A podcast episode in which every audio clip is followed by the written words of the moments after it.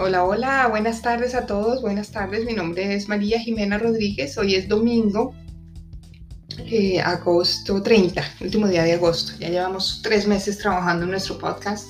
Empezamos ya la segunda temporada de nuestro bellísimo podcast. Estoy súper agradecida con ustedes, de verdad los honro con toda mi alma porque para mí es súper importante, gracias a la pandemia y con un agradecimiento total hacia esta pandemia porque llegar a los latinos que viven en la conchinchina, literalmente. O sea, hay latinos, gente que habla español, obviamente en el Asia, en África, Latinoamérica, en Europa, en América, en Groenlandia.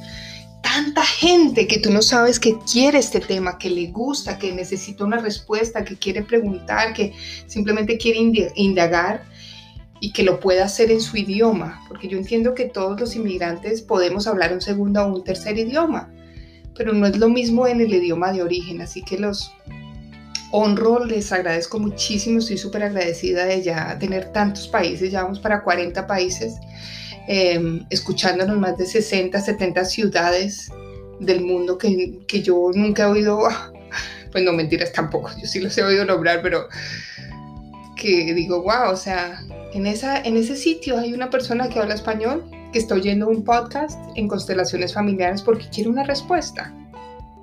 Y eso me honra. Gracias a todos. El tema de hoy va a ser un tema muy interesante. Yo le he venido trabajando a esto ya un tiempo porque he encontrado que el tema de el dinero y las constelaciones es todo un tema. Bert Hellinger siempre decía que el dinero tiene alma, su propia dinámica. Tener dinero o no tenerlo es igual, se trabaja igual que una relación de pareja. El dinero te mira, el dinero no te mira, el dinero te ignora, tú ignoras al dinero, tú amas al dinero, tú te obsesionas con el dinero, pero el dinero no se obsesiona contigo. O sea, tiene la misma dinámica de una relación de pareja. No quiere decir que sea igual, pero tiene alma, tiene su propio camino, su propio sentido. El dinero es muy complejo. Y lo que vemos hoy en día es que el dinero simplemente es un papel, que ya no es un papel porque últimamente es solo Bitcoin y va a llegar a eso, va a llegar a que el dinero no exista, que no hay que imprimir dinero. De hecho, yo ayer, yo vivo en Estados Unidos, ayer estaba en un supermercado y resulta que decía en la caja que había una escasez de monedas, que si necesitamos pagar algo o recibir algo, no sé, un cambio cuando estás pagando y que te deben dar 50 centavos, 20 centavos, lo que sea, no había monedas. Eso es lo que va a pasar. Primero porque la gente no quiere tocarlas. Pero tiene que ver con eso. En mi país de origen, que es, Colombia, en Colombia todo el tiempo hablamos de monedas, todo el tiempo tenemos billetes. Hay mucha gente donde dice, aquí no se aceptan tarjetas. Aquí donde yo vivo, que es en, Washington, se ve, eh, y yo sé que ustedes lo saben porque la mayoría son inmigrantes, eh, de otros países o del mismo país, que tú pagas es con tarjeta, pagas tu tarjeta, pagas tu parqueo, pagas un dólar, pagas 50 centavos con tarjeta. O sea, aquí ya no existe el, papel dinero, es muy difícil. O sea, tú no me vas a ver, a mí me da risa, y no, pues no es risa, sino cuando yo veo una persona en la calle, un homeless que te pide dinero. Mira, el, él, la persona que pide dinero en la calle, tiene que buscar una estrategia para recibir un dinero electrónico, un, un PayPal o un Cell o un Venmo, porque ahora se maneja el dinero así. O sea, de otra forma no lo van a lograr porque es que la gente ya no tiene, ya no tiene dinero. Ya algunos, yo digamos en el carro tengo algunas moneditas porque por si algún parqueadero no tiene una aplicación, pero hoy en día todos los parqueaderos, por lo menos en Estados Unidos, hay una aplicación para pagar ese parqueadero. Entonces, este es un, este es un tema muy interesante, primero porque tiene una dinámica propia. Y yo te pregunto, o sea, ¿cuál es tu dinámica con el dinero? Si tú cierras los ojos por un segundo y te imaginas el dinero, cuando yo te digo la palabra dinero, ¿qué te llega?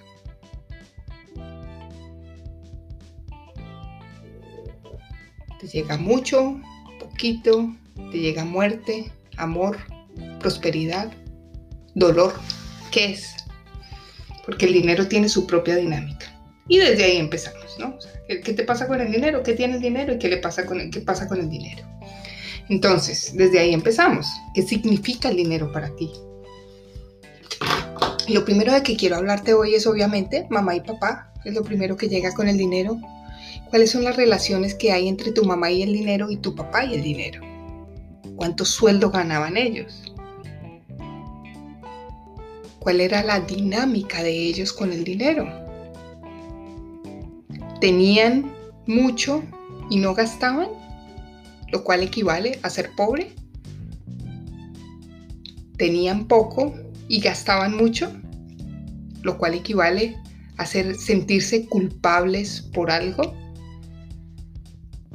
No tenían y no gastaban, pero vivían de la, de la ayuda de los otros. Les gusta pedir, pero no dar, lo cual es un sentimiento supremamente egoísta que viene de atrás. Por el contrario, les gusta dar y dar y dar, pero no ganar, porque no se sienten merecedores del dinero. Y solo te estoy nombrando cuatro de las múltiples dinámicas que podemos tener con el dinero. Hay muchas, muchísimas pero estas solo son cuatro. ¿Cuál es la tuya? El dinero básicamente es un resultado y ese resultado lo tienes en el banco. ¿Cuánta plata tienes en el banco? ¿Ahí hay plata o no? ¿Nunca tienes? ¿Nunca ahorras? ¿Debes todo? ¿Gastas todo? Entonces podríamos mirar varias dinámicas. Primero se llama la culpa. La culpa tiene que ver con las deudas. Cuando yo tengo deudas, muchas deudas, empiezo a tener, es una culpa no resuelta es como compensar algo. Una deuda es como una compensación de algo que no hice bien, por lo tanto me endeudo, me siento mal, me endeudo, que me vaya mal a mí, me castigo, me culpo. Piensa en eso. O hay una siguiente etapa que no es la culpa, sino cuando yo tengo dinero y no lo puedo dar a los demás, porque no soy capaz de gastar lo cual equivale a ser igual de pobre a todos, porque ahorro, ahorro, ahorro y gasto, y, gano, y gano muy bien, pero ahorro mucho para el futuro. Y a veces entendemos con que son personas muy tacañas o algo así, pero no tiene que ver ni siquiera con eso. Son personas que tienen alguna implicancia en el pasado, donde algún ancestro tuvo muy poquito dinero y murió en un estado paupérrimo porque no tenía. Entonces, un futuro descendiente simplemente decide ganar el dinero y no guardar y guardarlo y no gastarlo solo por si acaso. Y eso es complejo porque equivale simplemente a no tenerlo. Normalmente estas personas mueren y el que sigue, el descendiente, se gana la plata de ellos y se la gasta. Sus hijos, sus nietos, se ganan, les, les queda esa platica y se las gastan de una, porque no le ven el sentido a eso. Porque obviamente el dinero tiene fuerza y tiene valor, ¿no? O sea, si, si, a mí me costó mucho, si me cuesta mucho sacrificio, por ejemplo, a ti que estás trabajando, tú, tú cuando estás trabajando, ¿a ti te gusta lo que haces? ¿Tú sientes pasión por lo que haces? o tú mides el reloj a las 4 y 50, a las 4 y 55, a las 5, si sales a las 5 en punto, sales a las 5 en punto, o, tú tienes que estar mirando el reloj todo el tiempo, porque no te gusta, ¿quieres salir rápido? Por ahí no es. Tal vez haya valor, tal vez te sientes bien compensado, pero no hay fuerza. Por lo tanto, adivina qué vas a hacer a final de mes. Vas a salir corriendo a gastarte la plata, porque hay una compensación con eso. Es mucho sacrificio, detesto ese trabajo, no me gusta, pues me lo gasto. Ahí no hay ahorro, ahí no hay beneficio de nadie. Estás haciendo algo que no te gusta y algo que no quieres hacer. Así que yo te invito que si este es tu caso, empieza a mirar qué es lo que te gusta ¿Cuáles son las tres cosas que más te gusta hacer en la vida? Y haz por lo menos una hora al día algo de eso. Y el siguiente nivel va a ser, ¿y cómo le saco plata a eso? Si me fascina hacerlo, ¿cómo lo puedo hacer muy bien? Para ganarlo muy bien, para gastarlo bien. No te puedes quedar otra vez haciendo lo que no te gusta y gastándotelo rapidísimo para compensar ese sufrimiento que te da el dinero que te ganas haciendo algo que no te guste primero es esa pasión. Entonces siente pasión por eso, por lo que te gusta y vas a ver cómo va a cambiar todo. Vas a cambiar. Lo segundo es, vamos a empezar a mirar. Te invito otra vez a que cierres tus ojos por un segundo. Trae en este momento a tu mamá. Y si no te la puedes eh, imaginar, simplemente mira una foto de tu mamá. Pregúntale, mamá, ¿me das permiso de tener mucho dinero? ¿Y qué te dice tu mamá? ¿Hacia dónde mira ella? Y cuando tú le dices eso, ¿te cuesta o no te cuesta? Y ahora hagamos lo mismo con tu papá. Pregúntale, papá, ¿me das permiso de tener mucho dinero? De una forma honesta, sin mucho esfuerzo haciendo algo que me gusta mucho. ¿Qué te dice tu papá? ¿Te dice que sí? ¿Te dice que no? ¿O se queda callado? Míralo, piénsalo. ¿A quién mira? ¿Por qué no te deja? Tal vez es porque es muy machista y no quiere que una mujer triunfe. ¿Le da miedo? Tal vez es porque su papá nunca tuvo dinero y no quiere que su hijo tenga porque entonces se va de la familia. Así que te invito a que se lo digas a tu mamá o a tu papá. Mamá, tú eres tan importante para mí. O papá, tú eres tan importante para mí que necesito tu bendición para tener mucho dinero de forma honesta trabajando no con mucho esfuerzo y siendo feliz, gozándomelo, eh, porque hay gente que tiene mucho dinero y que no es capaz de gastarlo porque se siente culpable, porque no es capaz de disfrutar el dinero. Entonces, ¿puedo disfrutar el dinero? Tenerlo, gastarlo, ganarlo en abundancia. Mamá, ¿me das permiso? Papá, ¿me das permiso? Por favor, mamá. Por favor, papá. No necesito hacerlo igual que tú.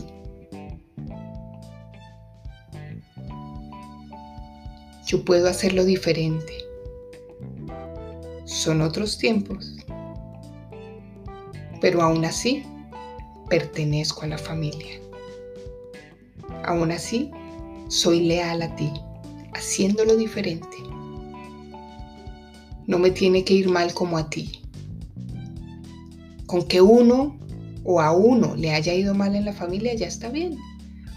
A mí me puede ir bien y puedo traer un regalo adicional a la familia.